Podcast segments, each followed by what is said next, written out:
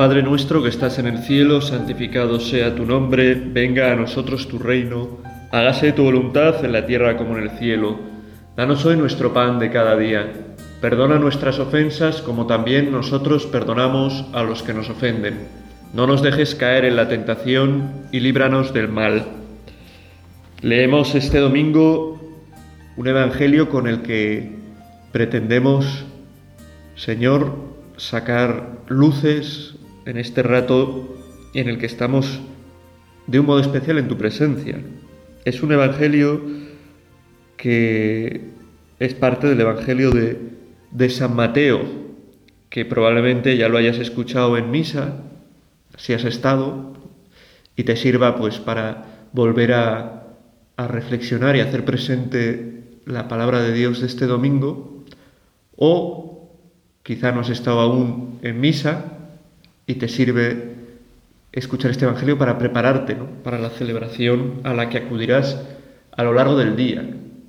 El Evangelio dice así, en aquel tiempo los apóstoles volvieron a reunirse con Jesús y le contaron todo lo que había hecho y enseñado, lo que habían hecho y enseñado ellos.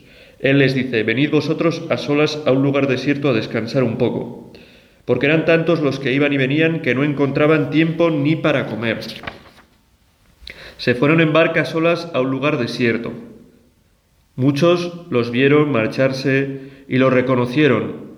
Entonces de, todos de todas las aldeas fueron corriendo por tierra a aquel sitio y se les adelantaron. Al desembarcar Jesús vio una multitud y se compadeció de ella, porque andaban como ovejas que no tienen pastor, y se puso a enseñarles muchas cosas. Pues yo cuando leía esto pensaba en mí mismo, ¿no?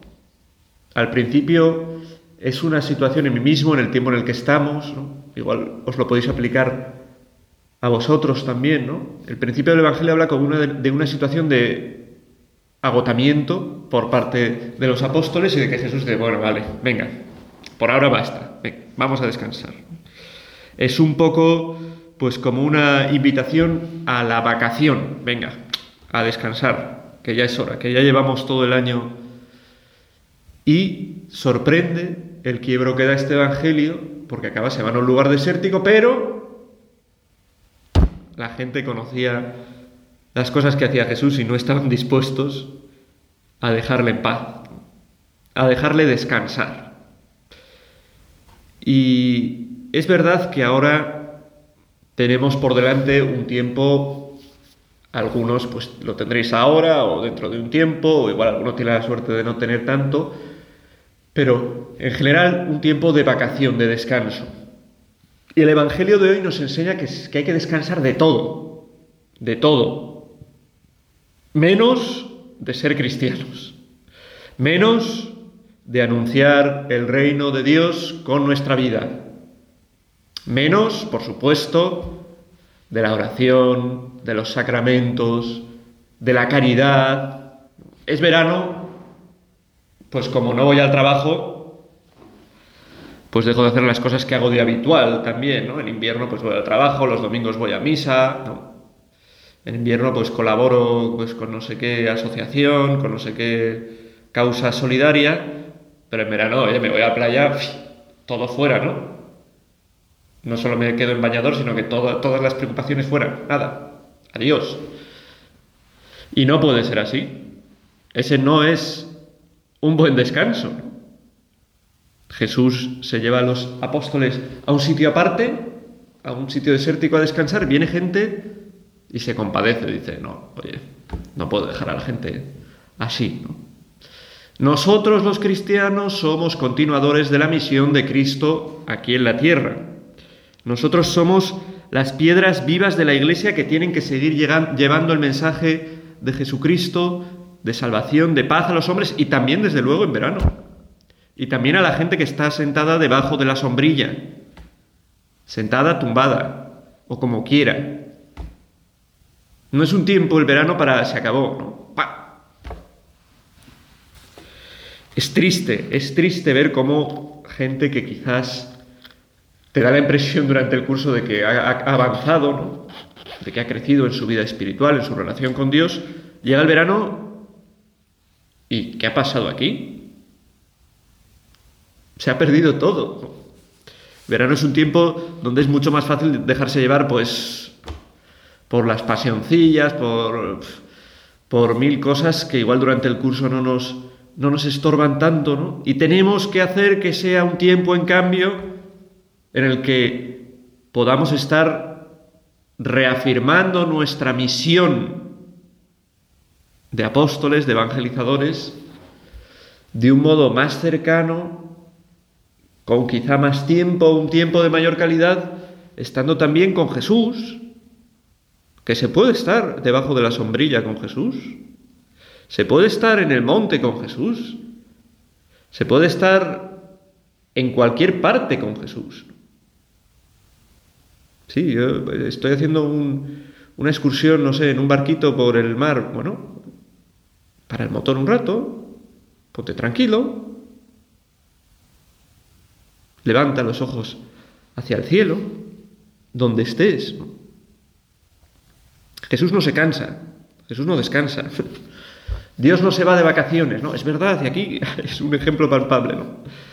Intenta descansar, pero no descansa, porque se compadece constantemente de nosotros. Y porque Jesús se compadece constantemente de nosotros, quizá también el verano es un tiempo bueno para darnos cuenta de esto, de que Jesús está compadeciéndose de nosotros, de que Jesús no nos va a dejar, de que Jesús quiere salvarnos, quiere ayudarnos. También ahora. Y tenemos que aprovechar el momento, aprovechar este domingo, aprovechar esta lectura, donde vemos que a Jesús no le dejan en paz y Jesús actúa para no dejarle nosotros en paz. No dejarle en paz. Saca tus miserias, saca tus pecados, saca tus debilidades, saca tus espinitas, las cosas que te cuestan, tus grandes tropiezos, las cosas que hacen que se tambalee, yo qué sé, tu fe, tu vida cristiana. Sácalas y pónselas delante del Señor. Señor, te ofrezco mis miserias. Y eso es realmente lo único que podemos darle al Señor. Porque de los demás, de cosas buenas, Él está lleno. Pero de miserias no. Y Él las quiere para limpiarlas. Él las quiere para hacernos crecer en humildad, para poder actuar dentro de nosotros y transformarnos. Y en verano no podemos dejar, ¿no? Vamos a parar en nuestra vida espiritual, vamos a parar en nuestra lucha, vamos... No, por favor. Jesús. En verano también el domingo es como una isla para los cristianos. En medio de la semana, donde quizás hemos hecho muchas cosas, nos paramos un momento en tu presencia y vemos que tú no descansas. Y nosotros en nuestro descanso tiene que ser un descanso de todo menos de ti, menos de buscarte, menos de implorar tu gracia, menos de buscar tu perdón y también menos de trabajar contigo, de evangelizar, de acercar a otros a Dios. Qué bueno quizás el verano pues para estar con ese amigo, con esa persona con la que no tenemos tiempo a lo largo del año y estar con él pues también para animarle, ¿no? En su vida cristiana, para animarle a que se acerque más a los sacramentos, para animarle y recordarle cuánto le quiere Dios, cómo no está solo. Tenemos que aprovechar el verano.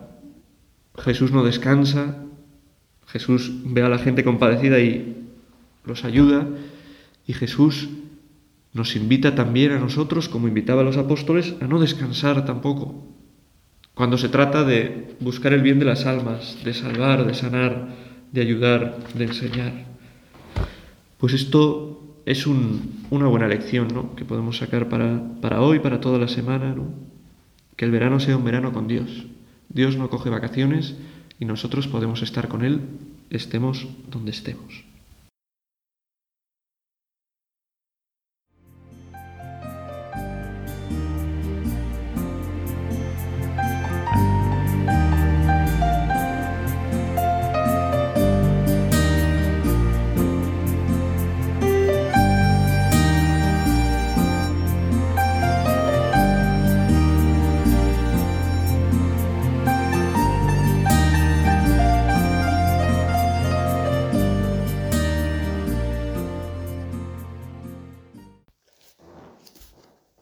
También hoy es un día para, con el resto de las lecturas, pues para darnos cuenta de que nuestro pastor tiene que ser eh, Jesús, que para poner toda nuestra vida en las manos de Jesús.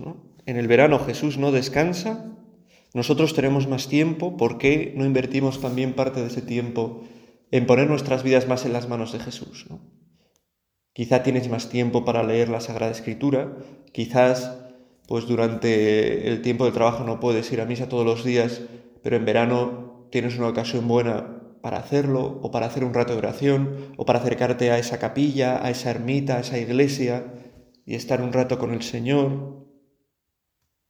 Porque eso es lo que quiere decir que Jesús es el buen pastor.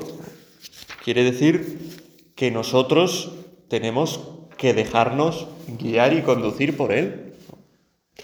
La primera lectura habla de eso. Es una lectura del profeta Jeremías y habla, hay de los malos pastores que pierden a las ovejas. Bueno, yo cuando escucho esto pienso en mí mismo que soy sacerdote y digo, no estaré yo quizás no siendo una imagen buena de Cristo y quizás con alguna cosa que hago no estaré, no estaré siendo un mal pastor. Pienso en, en tantos pastores buenos que he conocido, sacerdotes me refiero, y otros pues quizá no tanto, no sé si no por mala fe, supongo, ¿no? Pero que quizás sus enseñanzas han sido complicadas o han desviado algunos, ¿no? Pienso en años en los que pues se fomentaban cosas que no son buenas, como que no son verdad, como por ejemplo las absoluciones comunitarias, ¿no? Y ahora hay gente que le dices, no, la confesión tiene que ser individual con un sacerdote. Y este que hacía esto, antes eso estaba mal, o que era Claro, hay que andar con mucho tacto, ¿no? Pero no es una verdadera confesión. La absolución eh, comunitaria colectiva solo es eh, lícita en casos muy concretos, ¿no? como en peligro de muerte de un gran cataclismo o de lo que sea, ¿no? o si hay imposibilidad de confesar a todo el mundo porque hay millones de personas y solo hay un cura y no sé qué, bueno, situaciones que no se dan. Y eso enseñaban, ¿no?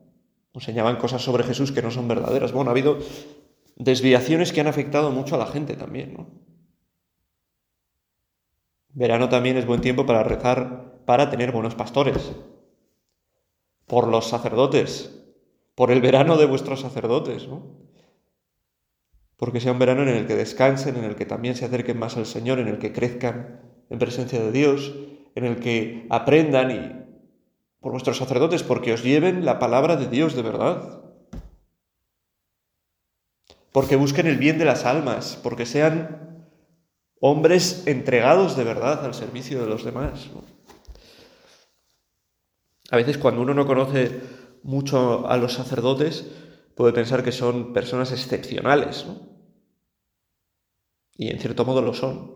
Yo antes de ser sacerdote pues pensaba en los sacerdotes y, joder, qué gente tan entregada, qué gente tan piadosa, ¿no? Los que veía en mi colegio, los que veía en tantos sitios, cuántos rezan, qué buenos, ¿no? Seguro que no hacen esto, ni esto, ni esto, ni... No tendrán pecados hasta que uno pasa a ser sacerdote y se da cuenta de que los sacerdotes son humanos como los demás. y quizá mucho más tentados, porque también el diablo sabe que si se lleva a un sacerdote, se lleva pues a mucha gente detrás. Y por eso es tan importante nuestra oración por los sacerdotes, por los sacerdotes, porque sean pastores que nos lleven al buen pastor, a Cristo. No, no podemos ser seguidores de don fulano, de don mengano, de don... Uno está delante de un sacerdote bueno y dice, joder, me ha ayudado a acercarme a Jesús, me ha ayudado a rezar, me ha ayudado a entender algunas cosas que me han hecho tomarme más en serio mi fe, mi vida cristiana. Esos son los pastores que necesitamos. ¿no? No necesitamos ni pastores que enseñen doctrinas que no son verdaderas y que hacen daño, necesitamos pastores que se conviertan en estrellas, ¿no?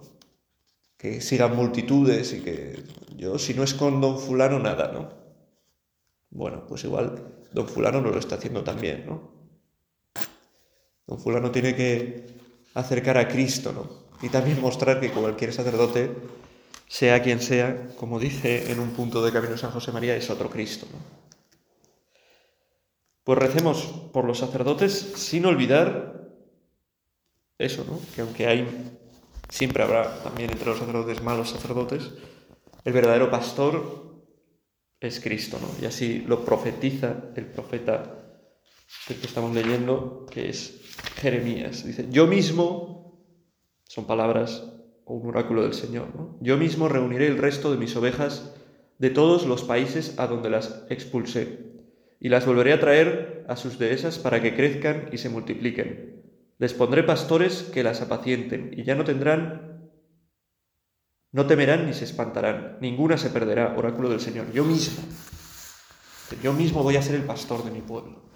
¿Tú te sientes pastoreado, pastoreada, guiado por Dios, por Cristo en tu vida? ¿Sientes que eres, utilizando la misma parábola, la misma metáfora que utiliza el Señor, una oveja y que Cristo es tu pastor? Es decir, que realmente sigues la voz de Dios, que realmente sigues los designios de Dios, que realmente conoces a Dios. Dios, buen pastor, te conoce por tu nombre. ¿Tú conoces a Dios? ¿Tienes relación con Él? Es importante tener una buena y amplia relación con Dios porque, porque es donde se sustenta la fuerza de nuestra vida, en saber que Dios es mi pastor. Y lo dice con claridad el salmo de este día también. ¿no? El Señor es mi pastor, nada me falta. Jesús, si yo sé, si yo supiera de verdad que tú eres mi pastor, no tendría nada que temer. No iría con estas preocupaciones, con estos temores, con estos miedos, con estas dudas, porque el Señor es mi pastor, nada me falta. El Señor es mi pastor, nada me falta. En verdes praderas me hace recostar, me conduce hacia fuentes tranquilas y repara mis fuerzas. Me guía por el sendero justo. Preparas una mesa ante mí enfrente de mis enemigos. Me unges la cabeza con perfume. Tu bondad y tu misericordia me acompañan todos los días de mi vida. Y habitaré en la casa del Señor por años sin término. Tener a Dios, a Jesús como pastor, es no temer nada. Saber que la bondad y la misericordia nos acompañan. Vamos a pensar esto también, ¿no? Yo realmente sé que Jesús está ahí para mí, siempre. Que con Él no tengo nada que temer, que no es, que esto no es una historieta. La fe no es una historieta, algo bonito que han vivido nuestros padres. La fe es acercarse al, al, grifo de la gracia. Gracia que actúa realmente en los hombres, que nos transforma, que nos limpia, que nos eleva. Es acercarse a ese pastor bueno, que es Cristo, del que se derrama la gracia, a través del cual nos llega el Espíritu Santo, que nos trae de verdad la paz y la salvación y el descanso que nuestra alma necesita. El Señor es nuestro pastor, acerquémonos a Él con confianza. En Él nada nos falta y podemos hacerlo en este tiempo porque Él no descansa. Él no se toma vacaciones. Él está siempre para ayudarnos.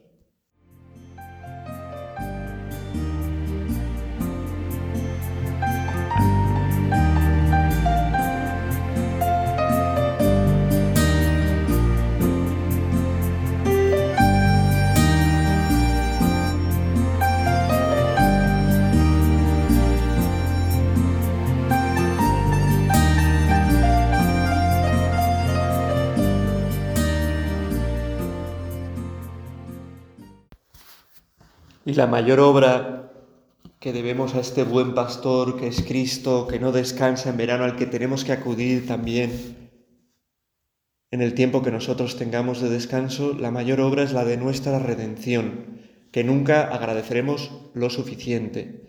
Señor, yo me he parado alguna vez, ahora me paro delante de ti, Señor, a darte las gracias. Seguro que alguna vez lo has hecho, ¿no? Pero nunca es suficiente, ¿no? Darte las gracias por haber muerto por mí en la cruz. Darte las gracias porque eso es lo que hace posible que yo sea capaz de hacer cosas buenas, ¿no? Aun en medio de mis pecados, de mis debilidades, soy capaz de tener sentimientos de bondad hacia los demás, de hacer un esfuerzo por hacer algo en pro de otros, aunque no me apetezca, así de primeras, aunque no sea lo más apetecible, por lo que yo soy capaz de intentar llevar una vida más ordenada, por lo que yo soy capaz de luchar por una entrega mayor, por un corazón indiviso, por unos eh, afectos ordenados, por lo que yo soy capaz de luchar por la vida, por defender la verdad, cueste lo que cueste, y a la vez sin creerme poseedor de la verdad ni que yo tengo la razón en todo, ¿no? Sino viviendo también de humildad. Bueno, cada uno puede pensar en sus cosas positivas, cosas que él nota, que ella nota y que los demás también notan ¿no? y agradecen y dar gracias a Dios porque eso es posible porque en Cristo hemos sido redimidos. Eso no quiere decir que éramos, por existir, éramos malísimos y gracias a la redención somos bonitos. Dios nos hace buenos. Dios lo que hace es purificar lo que somos. ¿no? hacer algo malísimo, algo bueno, sino algo que es bueno, pero que está estropeado, arreglarlo. y eso es lo que somos nosotros. Y uno piensa, y la gente que no va a misa no se acerca a la gracia, ¿por qué hace cosas buenas? Bueno, pues uno, porque Dios actúa por los cauces que Él quiere y como Él quiere, porque como he dicho, la maldad no es algo propia de nuestro ser, sino es algo que tenemos como algo añadido, ¿no? Con, pero que no nos invade del todo hasta hacernos personas malvadas. Y yo diría otra cosa, bueno, y esas personas que son tan buenas, imagínate si se acercaran al que es el amor, ¿no? a Dios, y se dejaran tocar por la gracia de un modo más pleno, ¿no? Pues serían mucho, mucho mejores. No me cabe duda de que muchos de los que nos acercamos a la fe de los que creemos somos pues de lo más vil, ¿no? Y que es gracias a la gracia que en algunos momentos podemos hacer algo, ¿no? No me cabe la menor duda, ¿no? Y que hay otros que están alejados y son personas pues con que su bondad, su bondad de ser humanos, se les ve con, con más facilidad. Sin duda. Otros no. con esto es que estoy queriendo decir que hay gente que no pisa la iglesia que no cree en Dios, que no, y que puede ser gente muy buena. Eso quiere decir que entonces Dios no tiene que ver nada con la redención, porque eso es que, claro que tiene que ver. Primero, la redención de Dios llega por cauces que desconocemos, como he dicho, y segundo, si se acercaran más a la gracia, a la vida de la gracia, pues serían personas mejores aún. Nosotros le damos gracias a Cristo por esta obra de su redención y lo hacemos también fijándonos en esta segunda lectura de este domingo, ¿no? que comienza diciendo San Pablo en su carta a los Efesios, gracias a Cristo Jesús, los que en un tiempo estabais lejos, estáis cerca por la sangre de Cristo. Y habla todo el rato esta segunda lectura de los Efesios de cómo Cristo nos ha reconciliado con Dios y en cierto modo con nosotros mismos. Reconciliados en, la medida en la que sin la gracia estamos eh, pues en cierta medida expuestos con tal fuerza al pecado y al mal que muchas veces su triunfo en nosotros es más fácil, ¿no? Y cómo la gracia viene a reconciliarnos interiormente para que nosotros seamos capaces de ser bien lo que estamos llamados a ser por nuestro origen. Imágenes de Dios. Y esto se ha obrado, esta posibilidad de que nosotros podamos obrar haciendo el bien, es posible, se ha hecho posible gracias a Cristo a su muerte por nosotros en la cruz, a su entrega una vez para siempre. Entrega que hacemos presente de nuevo, esa única y verdadera entrega en cada Eucaristía. Por eso cada Eucaristía es una acción de gracias al Padre por Cristo, por su entrega por nosotros. Y así tenemos que vivirlo también. En cada Eucaristía acudimos al momento más trascendente para nuestra propia historia, que es en el momento en que Dios hecho hombre decide entregarse por ti para salvarte, para que puedas ordenarte por dentro, para que puedas ser aquello para lo que has sido creado. Bueno, para que puedas ser bueno, para que puedas hacer el bien, para que puedas amar de verdad, todo eso lo posibilita Cristo con su gracia. Y esa sangre derramada, esa carne entregada de Cristo en la cruz, que es la que se vuelve a hacer presente una y otra vez en cada Eucaristía, es a la que nosotros nos acogemos. Señor, tú eres el pastor que yo quiero seguir, un pastor que ha dado su vida por mí. Un pastor que no descansa, que no se toma vacaciones.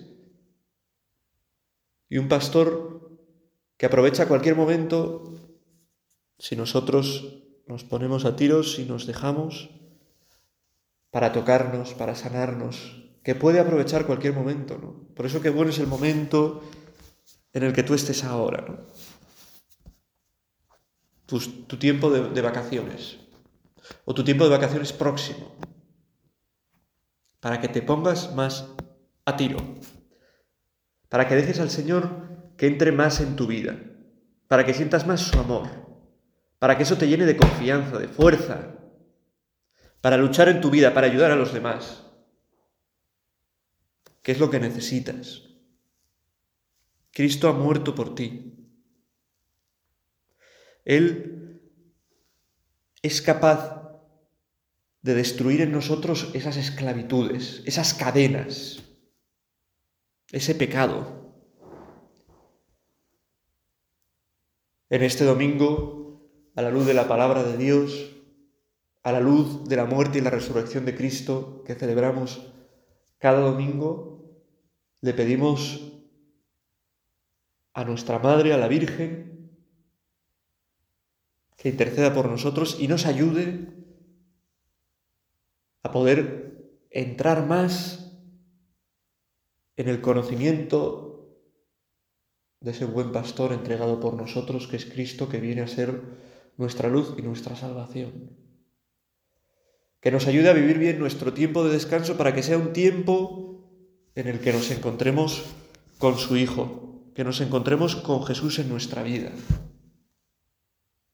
María, enciende nuestro corazón también en el tiempo de vacaciones, para que descubramos a Cristo en todo y nos llenemos de alegría contemplando su salvación, contemplando el amor que nos tiene. Padre nuestro que estás en el cielo, santificado sea tu nombre, venga a nosotros tu reino, hágase tu voluntad en la tierra como en el cielo. Danos hoy nuestro pan de cada día. Perdona nuestras ofensas como también nosotros perdonamos a los que nos ofenden no nos dejes caer en la tentación y líbranos del mal.